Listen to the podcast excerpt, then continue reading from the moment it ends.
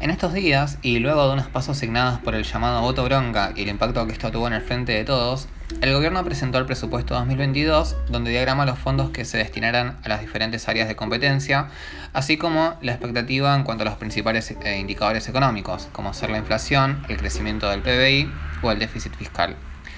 Para entender un poco lo que implican estos esquemas, alejados completamente de la realidad de los mortales, pero determinantes en ella, Invitamos a esa realidad a Francisco Cantamuto, quien es economista, docente e investigador, integra la Sociedad de Economía Crítica de Argentina y Uruguay, es también activista contra el FMI y el pago de la deuda y colabora con diferentes movimientos sociales. Hola Francisco, muchas gracias por venir a Densa. Buenas, ¿cómo están? Denses.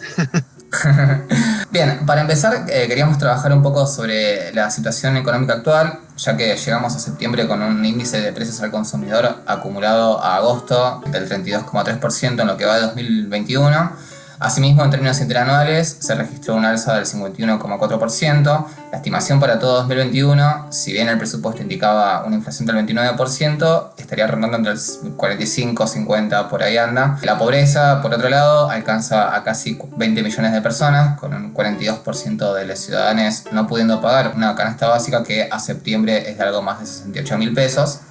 Y si nos acotamos solamente a las infancias y adolescencias, los números son aún más desoladores porque el 63% reside en hogares pobres. Sin dejar de contemplar la crisis económica heredada por el macrismo y profundizada con la pandemia, ¿qué lecturas se pueden desprender de este panorama en cuanto a la gestión de la vida en este periodo de gobierno? Bueno, es un tema archipicante eh, porque, y está muy bien como hicieron todo el planteo eh, de inicio, Emma. Eh, mirá, hay un hecho innegable que es la crisis heredada del Mac. Las tendencias no solamente de empeoramiento de las condiciones de vida, sino la aceleración de la, de la crisis económica, la inflación y el peso de la deuda. Todo esto es un hecho al cual se suma la otra crisis, que es la crisis mundial vinculada a la pandemia.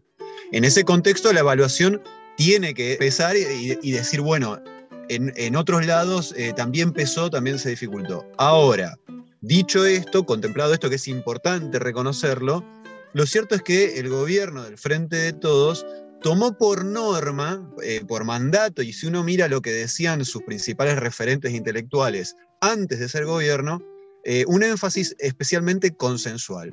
Y ahí está bueno lo que charlábamos en la previa de la entrevista, eh, respecto de correr un poco la espuma mediática y el grietismo que inexplica eh, porque si bien hay mucho fuego cruzado respecto de declaraciones pomposas, en los hechos el gobierno del Frente de Todos no ha tocado los intereses de ninguno de los sectores del poder económico.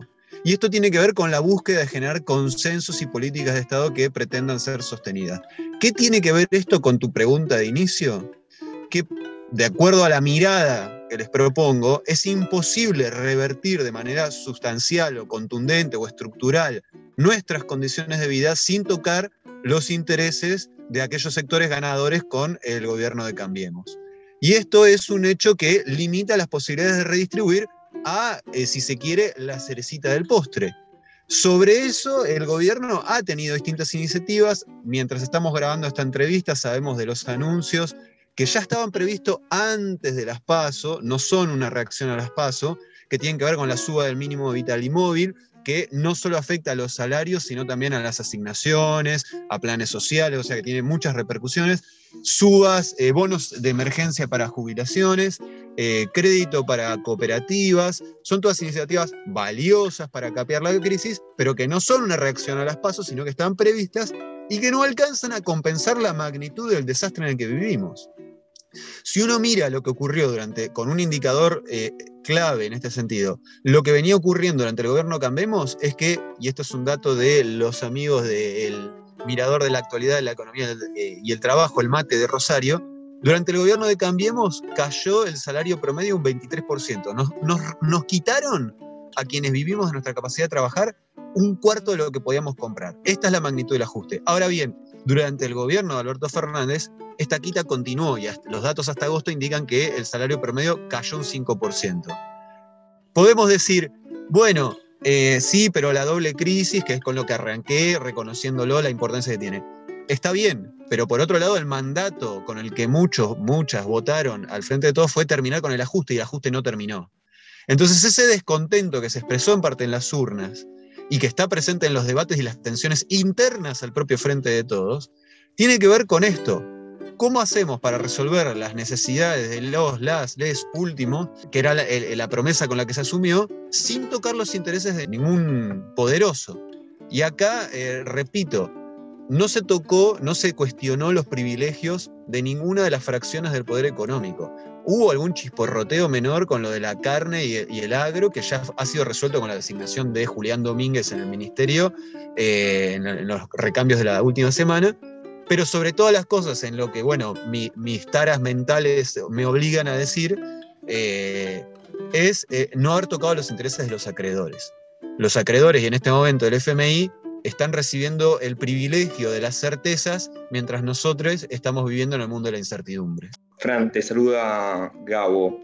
Ahí escuchándote un poco lo que mencionabas y pensando un poco sobre la situación económica en la que vivimos, no puedo dejar de pensar que los momentos de crisis son crisis efectivamente para, para algunos, en este caso las inmensas mayorías, como vos decías, que viven de, de, su salario, de su trabajo, pero muchas veces también son oportunidades hasta de negocios, diría, para sectores poderosos, pequeños sectores de la, de la sociedad.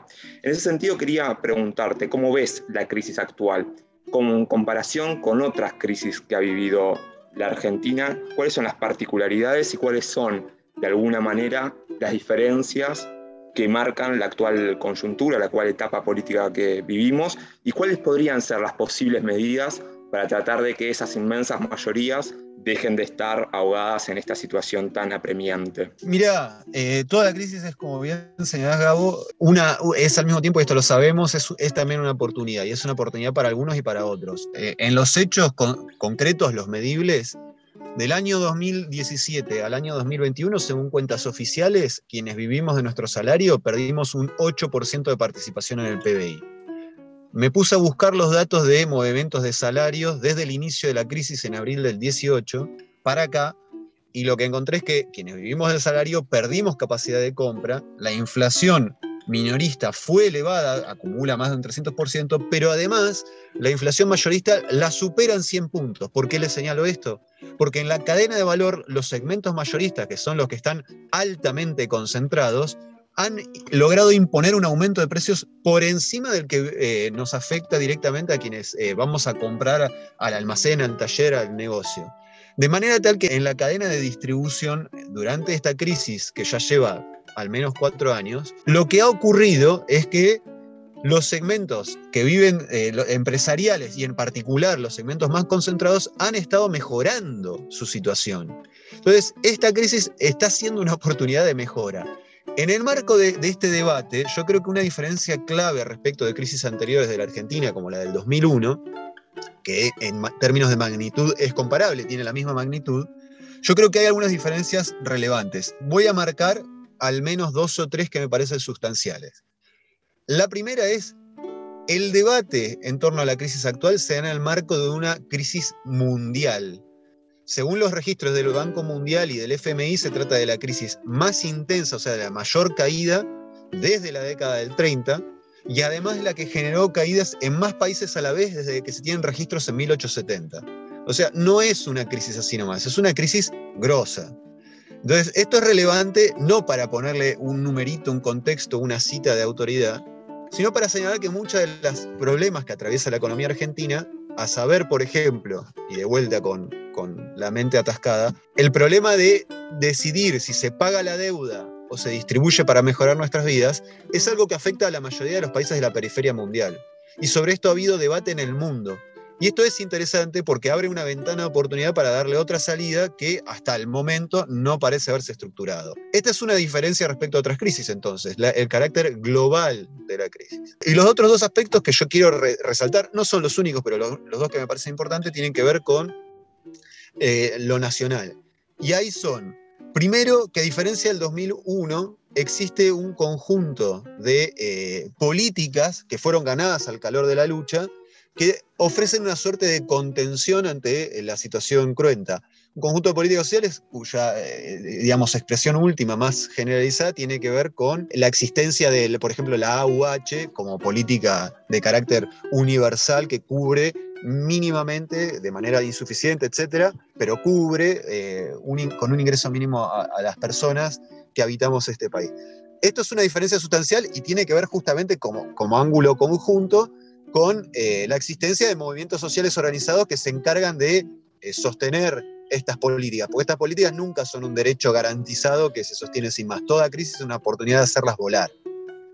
Y la tercera cuestión, que me parece importante para caracterizar la crisis actual, tiene que ver con la crisis del 2001, encontró al poder económico dividido en sus intereses. Un segmento tenía interés en una salida más ligada a la producción interna y otro sector quería salir con una salida exportadora financierizada.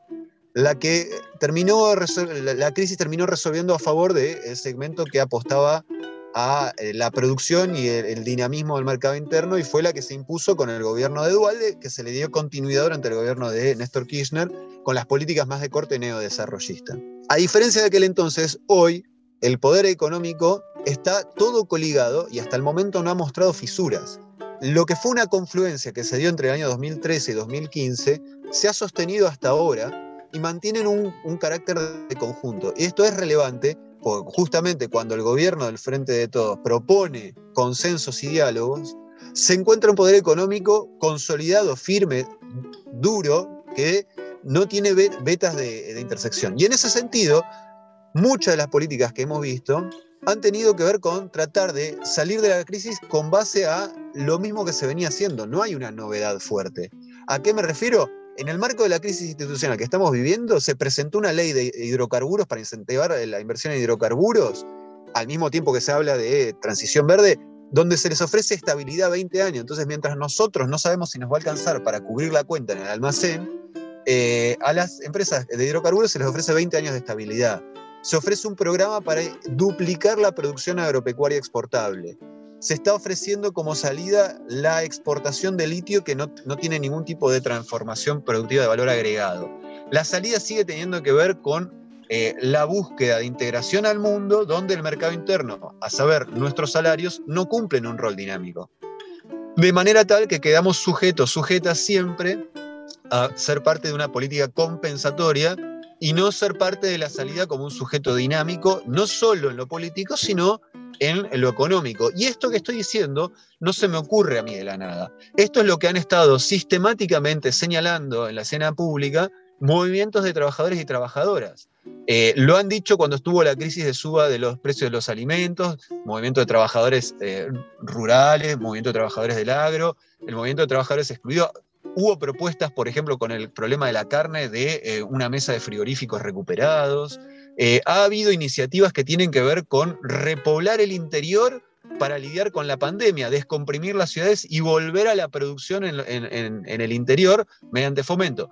Todas estas iniciativas que ponen sobre la mesa los movimientos siguen sin ser tomadas con seriedad por parte del de, eh, gobierno y siguen quedando rondando las márgenes del proyecto. Y repito, no es una crítica externa, sino es una crítica que le hacen los propios movimientos que integran el frente de todos, de manera tal que eh, le, da cierta validez interna a, esta crítica que, estoy comentándoles. Me quedo un poco con una frase que, y la retomo, que decías hace un rato, esto de a los acreedores se les dieron certezas mientras que las personas a pie nos quedamos con incertidumbre. Y la retomo un poco para pensar esto que decías ahora, eh, en el sentido de pienso, ¿qué tanto margen tiene eh, de acción el Estado en el marco del condicionamiento de estos sectores de poder que están aglutinados, que a su vez están del mismo lado de, quienes son acreedores de deuda, tanto públicos como, bueno, organismos como el FMI?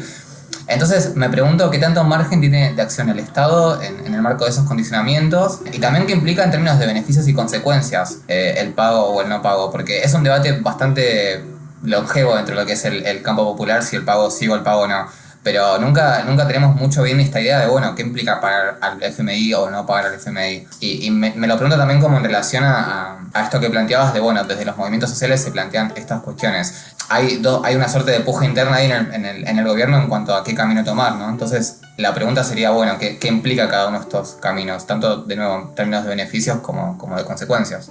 Está buena tu pregunta, y está bien porque hay que sacar los miedos, porque parece sino que es todo eh, principismo o, voluntarismo. Y entonces está buena la pregunta. Mira, el camino de, arreglo con los acreedores implicó, primero que nada, validar, porque ya se hizo el año pasado con los acreedores privados y se está haciendo ahora con el FMI, validar una deuda que, además de ilegítima, tiene severos trazos de ilegalidad. Y esto es importante remarcarlo, porque quienes se desgarran las vestiduras hablando del Estado de Derecho, se pasan por donde mejor les conviene eh, los cuestionamientos de legalidad. Por ejemplo, se canjeó un bono el año pasado que fue emitido por Luis Toto Caputo y comprado principalmente por una sociedad que administraba él hasta segundos antes de emitir el bono. Entonces, esta clase de contubernios, que no es el único, eh, quedan de alguna manera eh, lavados con los canjes. Con el FMI pasa algo parecido. No sé si ustedes lo saben, pero esto está judicializado porque el acuerdo con el FMI se firmó no solo sin intervención de Banco Central, Oficina de Presupuesto para evaluar la posibilidad de repago, sino además sin, eh, sin dictamen del procurador que dé lugar al carácter legal, sin acto administrativo habilitante para el, gobierno, para el presidente y menos aún para el ministro de Economía eh, para cerrar el acuerdo, de manera tal que está plagado de irregularidades, eh, incluso dentro del propio fondo. Entonces, el primer punto es, al, reconocer esto se está reconociendo una ilegalidad, y esto es importante, ¿sí? porque si no, perdemos de vista eh, este punto. En términos económicos, ¿qué significa? Lo que significa es que se ganó tiempo, y esto es lo que se pretende hacer con el, con el FMI, ganar algunos pocos años para volver a generar una macroeconomía más o menos estable que crezca, que exporte, que recaude para pagar la deuda. Ahora, ¿esto implica que entonces este, vamos a ser todos felices? No, lo que implica es justamente que la estabilidad de la macroeconomía depende que eh, efectivamente se exporte más y rápidamente. En ese sentido, el discurso de muchos eh, y muchas intelectuales afines al gobierno, que estimo yo lo hacen de muy buena fe, eh, algunos, que entienden que, bueno, eh, se puede, la salida es exportando más, porque hay que exportar más, porque estamos en un mundo globalizado y lo que hay que hacer es agregar valor, está perfecto, pero no sé a quién quieren convencer que en tres años, que es el plazo de gracia que nos dieron, la Argentina va a hacer un recambio estructural por el cual va a agregarle valor a la soja, al litio y al hidrocarburo de vaca muerta. Todo lo indica que si hay que conseguir dólares rápido para pagar la deuda, se consolida la matriz primario extractiva que eh, caracteriza la exportación en general argentina. Y si la matriz es exportadora primaria, ¿qué es lo que tenemos? ¿sí? Eh, la mayor parte de las exportaciones de la Argentina provienen del complejo oleaginoso, detrás de eso viene el, complejo alimenticio y luego viene la minería y no hay mucho más. Entre eso se explica la mayor parte de la, exportación. Entonces, ¿cómo nos quieren hacer creer que en tres años eso va a cambiar su característica, va a generar alto valor agregado? Con esas condiciones, la generación de empleo es muy limitada, incluso cuando pueda tener buenas condiciones. Pues se suele alegar, bueno, las mineras pagan buenos salarios. Claro, pero para un 0.1% de la población ocupada. El resto del país somos población sobrante. Entonces, la limitante de eso es, de ese camino, ¿cuál es? Es, bueno, se evitan conflictos, pero al mismo tiempo no se puede redistribuir, sobra población, por lo cual el mercado laboral se deteriora. Eh, se profundizan los sesgos de conflictividad socioambiental, que me molesta muchísimo a mí cuando algunos lo critican como un problema de Palermo rúcula, como les gusta eh, jorobar, y lo digo eh, viniendo de un territorio donde, por ejemplo, hace una década atrás también un gobierno popular quería eh, vaciarnos, secarnos la ría para ampliar una planta de exportación de gas eh, licuado. Y claro, para nosotros implicaba eso un aumento de las temperaturas, un aumento de los vientos y un deterioro de nuestras condiciones de vida. Entonces no es que es una preocupación palermitana, es una preocupación para quienes habitamos los territorios. Estoy hablando de Bahía Blanca para la, la audiencia que no tiene por qué saber de dónde estoy hablando. Entonces, este camino pone muchas restricciones, pone muchas limitaciones, el gobierno no puede tomar ninguna medida que afecte los intereses de los acreedores, se obliga a reabrir la economía cuando todo lo que ha hecho que la crisis no sea peor es justamente que la economía no estuviera abierta a los movimientos de capitales. Entonces, se, genera un sesgo donde no se puede sacar los pies del plato en nada. Entonces, todas nuestras condiciones de vida van a estar sujetas a cuentagotas de la, de la política social. Y no mucho más que eso. ¿El camino alternativo cuál es? ¿El no pago? Bueno, algunas organizaciones entendemos que es una estafa y que no habría que pagar, pero uno puede entender que eh, esto tiene costos. Y entonces quiero introducir un camino que nos ofrece una, alternativa y tiene que ver con eh, un camino legal, legítimo, eh, y es apelar al carácter vinculante de los tratados y convenios internacionales de derechos humanos que en la Constitución argentina están consagrados con carácter constitucional, que hablan que los derechos humanos, que incluyen no solo el derecho a la vida, sino derechos a una, a, una vivienda digna, a un trabajo con una remuneración digna, derecho a la salud, a la educación, no pueden garantizarse si al mismo tiempo se pretenden garantizar los derechos este, de los acreedores. Y en este conflicto de derechos, los derechos humanos tienen primacía y es posible ponerlos sobre la mesa y hay antecedentes internacionales que nos permiten señalar esto para mostrar el carácter violatorio de los derechos de los arreglos con los acreedores. Esta, esta materia, este camino de la legalidad donde uno puede decir, voy a pagar solamente en la medida en que esto sea compatible con el pleno goce y realización de los derechos humanos de mi población, eh, es un camino legal, es un camino de no patear el tablero. Al mismo tiempo, esto debería ser articulado en la escena internacional con el conjunto de los países deudores. Hay que señalar que acá lo que ha hecho el gobierno de Alberto Fernández desde el momento de asumir no fue coligarse con países deudores, sino pedir la anuencia a los países acreedores. Pero esto es algo que siempre termina mal. Esperemos, esperemos ahora que en el discurso de la ONU eh, se habló de deudicidio, eh, que empecemos a transitar este camino, donde decir, bueno, no se puede repudiar la deuda porque eh, existe un, el peligro de represalias. Utilicemos caminos legales de negociación colectiva de los tratados de los derechos internacionales, de los derechos humanos, perdón. Es un camino a explorar, es un camino que debe explorarse. Y solamente como cierre a esto, voy a hacer, Emma, el siguiente comentario. El último momento donde se dejó de pagar deuda y se utilizó ese dinero para mejorar nuestras condiciones de vida fue la recuperación del 2002 al 2005. En ese momento se pudo ampliar la política social, se pudo mejorar salarios, se pudo crear más empleo, de manera tal que no pagar la deuda no genera un problema. Y esto ha sido estudiado incluso desde el exterior. Si la posición del negociador de la deuda es te sigo pagando hasta que arreglemos, los acreedores no tienen por qué eh, tirarse para atrás. En cambio, decir dejo de pagar hasta que lleguemos a un arreglo que sea conveniente para ambos, en la lógica de la corresponsabilidad, y bueno, entonces el acreedor tiene que ser. Entonces, dejar de pagar es un instrumento de negociación y tiene que ser puesto sobre la mesa. Recién decías que eh, por el lado de, esta parte de, bueno, ¿qué pasa si pagamos la deuda o si continuamos con este camino de pago de la deuda porque ya estamos en ese camino? Una de las implicancias es la, limitación al momento de, la generación de puestos de trabajo. Y me quedé resonando eso porque es una de las cuestiones que aparecieron bastante en el último tiempo. Estamos muy acostumbrados a que ese discurso aparezca de, los discursos de derecha, ¿no? Como basta de mantener vagos, qué sé yo. Pero en estos últimos tiempos apareció o reemergió desde el desde el lugar de los actores, ¿no? Como desde los mismos movimientos exigiendo como, no, bueno, eh, queremos trabajo, no queremos eh, este plan que no me alcanza para un carajo. Y esto a su vez se, se, vincula con el mismo discurso de, Alberto, creo que fue en la presentación de los ministros, que dijo como, bueno, sí, tenemos que ir a, a una situación en la cual generemos puestos de trabajo y los planes sociales se transformen justamente en puestos de trabajo.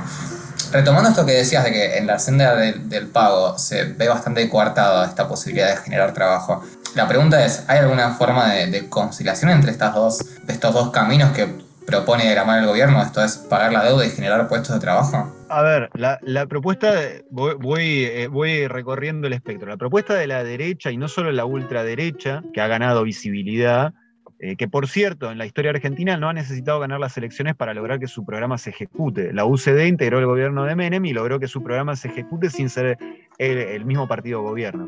No descartemos algo similar con el fenómeno actual de paleolibertarios, que ya permeó, por ejemplo, que Juntos por el Cambio salga a hablar de flexibilización laboral, que es algo que el FMI está demandando, de manera tal que se empiezan a alinear los jugadores eh, en ese sentido y la evidencia que muestra que la flexibilización laboral no genera empleo. No lo ha hecho en el mundo y no lo ha hecho en la historia argentina. Eh, ¿Cuándo se genera puesto de trabajo? Cuando la economía se reactiva. Esto es lo que genera puesto de trabajo. Y para reactivar la economía hace falta incentivarla. Y la redistribución en ese sentido juega un rol de incentivar el mercado interno. Entonces ahí, ahí tenés una, eh, digamos, una, un pasaje hacia una lógica eh, de, circular positiva, constructiva, eh, y donde hay que tener mucho, pero mucho, una mirada muy fina para apostar a aquellas iniciativas que justamente repercuten en aumento de la demanda en el mercado interno. Y ahí las apuestas a la economía local, a la economía cooperativa, tienen mucho que ver porque suelen tener afinco local. Claro, si la redistribución va por el lado de bajarle el mínimo no imponible a quienes están en la cúspide de los salarios, que gran parte de ese ahorro puede llegar a destinarse a la compra de dólares que presiona eh, al tipo de cambio y de ahí a la inflación, toda esa secuencia que hemos escuchado por ahí, que si, necesitan la, desarrollo, eh, destinarla a quienes están más atrasados en, la distribución de ingresos, a quienes están peor en la distribución, que efectivamente se lo gastan en lo local y generan reactivación. Y en ese sentido, está bueno porque los movimientos sociales, en muchos casos, la discusión que tienen es, efectivamente la gente quiere trabajar. Eso no significa que no puedan eh, requerir, necesitar un apoyo por parte del Estado para ese trabajo. De hecho, la lógica del salario social complementario es esa. Se trabaja y se complementa con el salario de manera tal que las personas no pierden eh, la dignidad de su propia ocupación. Y esto, esto mismo, esta, esta misma lógica, es la que puede estar detrás de un montón de iniciativas que el gobierno ha decidido relegar en cierta medida, pero que siguen estando eh, de alguna manera en, las márgenes del proyecto de gobierno. ¿A qué me refiero? El año pasado, después de la salida de la IFE, se discutió la integración de un sistema nacional de cuidados.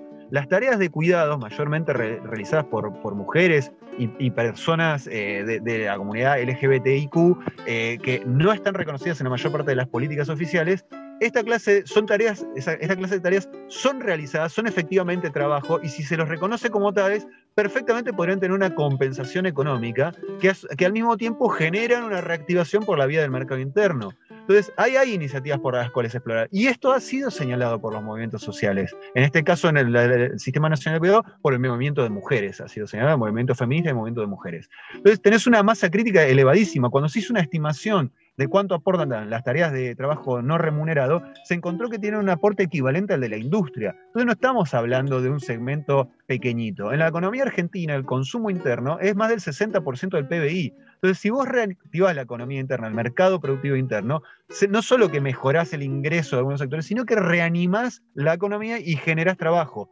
En todas las fases históricas de la Argentina, trabajo se genera cuando se reanima el mercado interno. Entonces, hay una circularidad positiva. ¿Esto implica que no hay problemas con el frente externo? No, sí, pero para eso hay que avanzar a la sustitución de importaciones, algo que no está sobre la mesa en la discusión actual. Hay que mantener los controles de capitales, algo que va en contra de los pedidos de los eh, acreedores.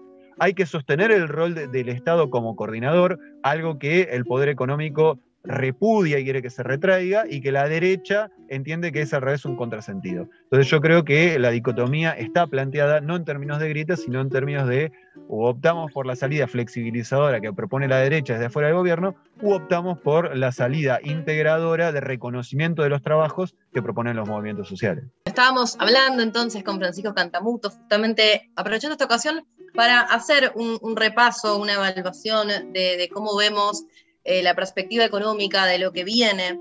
Justamente estamos en la semana en la que se presentó el presupuesto para el año que viene. Y la semana pasada, a raíz de los resultados de las PASO y el revuelo mediático que se armó, sobre todo hacia dentro del oficialismo, una de las cuestiones que se puso, por lo menos en el ojo mediático, tenía que ver con una crítica hacia el presupuesto aprobado para este año.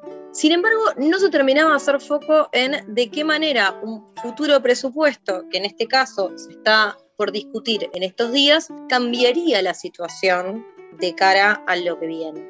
En ese sentido, eh, Francisco, te queríamos preguntar ¿Cómo ves un poco la, la, comparativa entre un presupuesto y otro?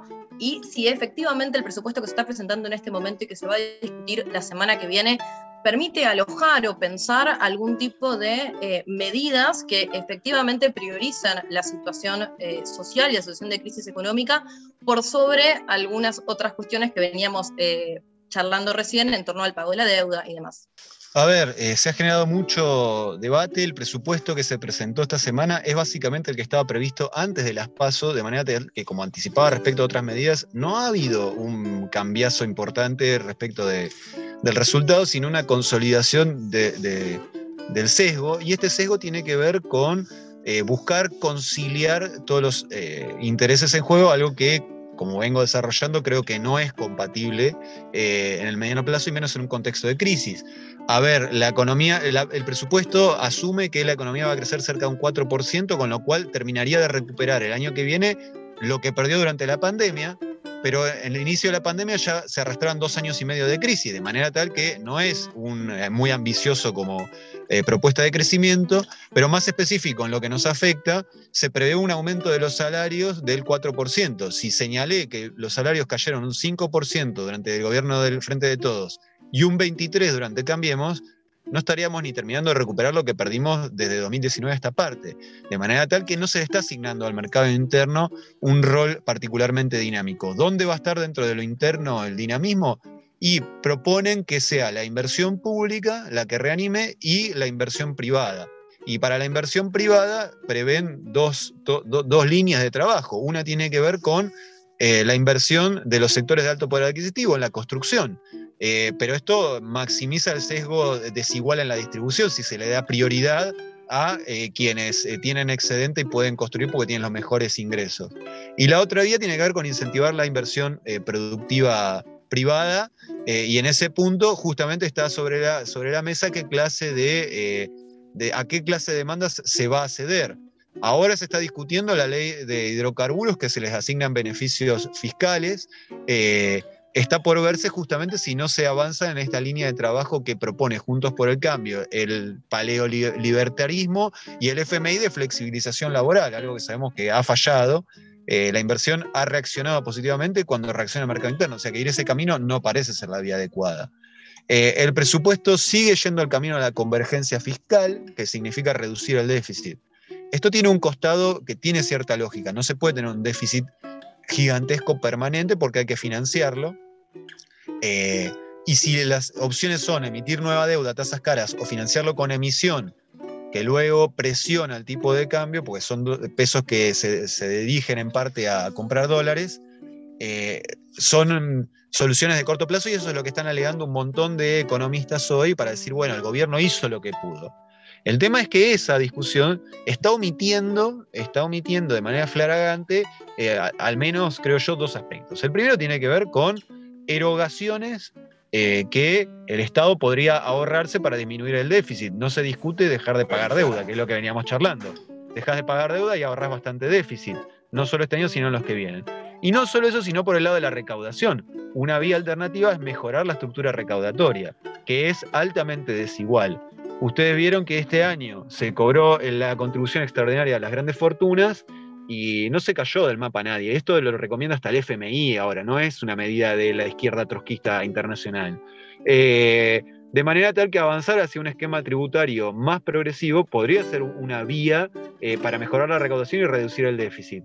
Pero en lugar de eso se omite la discusión de la recaudación, que por cierto, y esto me parece, aprovecho para mencionarlo, este, este, grado de desigualdad, de, inequidad que tiene la estructura recaudatoria, es lo que hace que un montón de cuentapropistas, dueños de pequeños negocios, entiendan, ah, el Estado ya me cobra una barbaridad, entonces tienen razón los, que demandan el recorte de impuestos. Pero eso no tiene que ver con que el Estado recaude mucho, tiene que ver con que el Estado recauda mal cobra demasiado ingresos brutos, cobra demasiado eh, IVA y en cambio no se avanza hacia eh, mejores impuestos patrimoniales, mejores impuestos a las ganancias. ¿Cómo puede ser que no se discuta seriamente un pago de, un impuesto serio a los inmuebles rurales, que es la clave del poder económico en 200 años de historia argentina?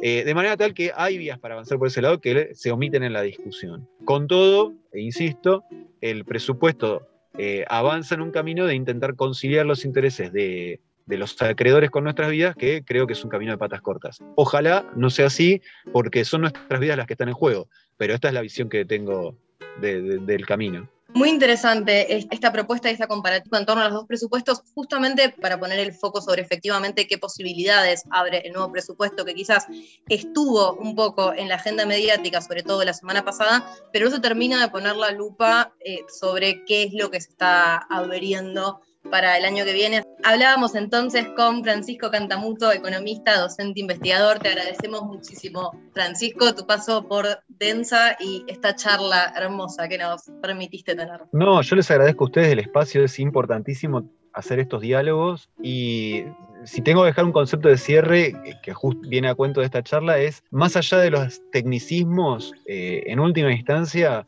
acá lo que está en juego es eh, hacia dónde queremos que vivir nuestras vidas. Y entonces todos tenemos, todos, todas tenemos una opinión para dar y creo que la presión social, tanto en la opinión pública como en, las calles, es lo que va a marcar el rumbo. El gobierno, librado a una discusión técnica, va a perder siempre.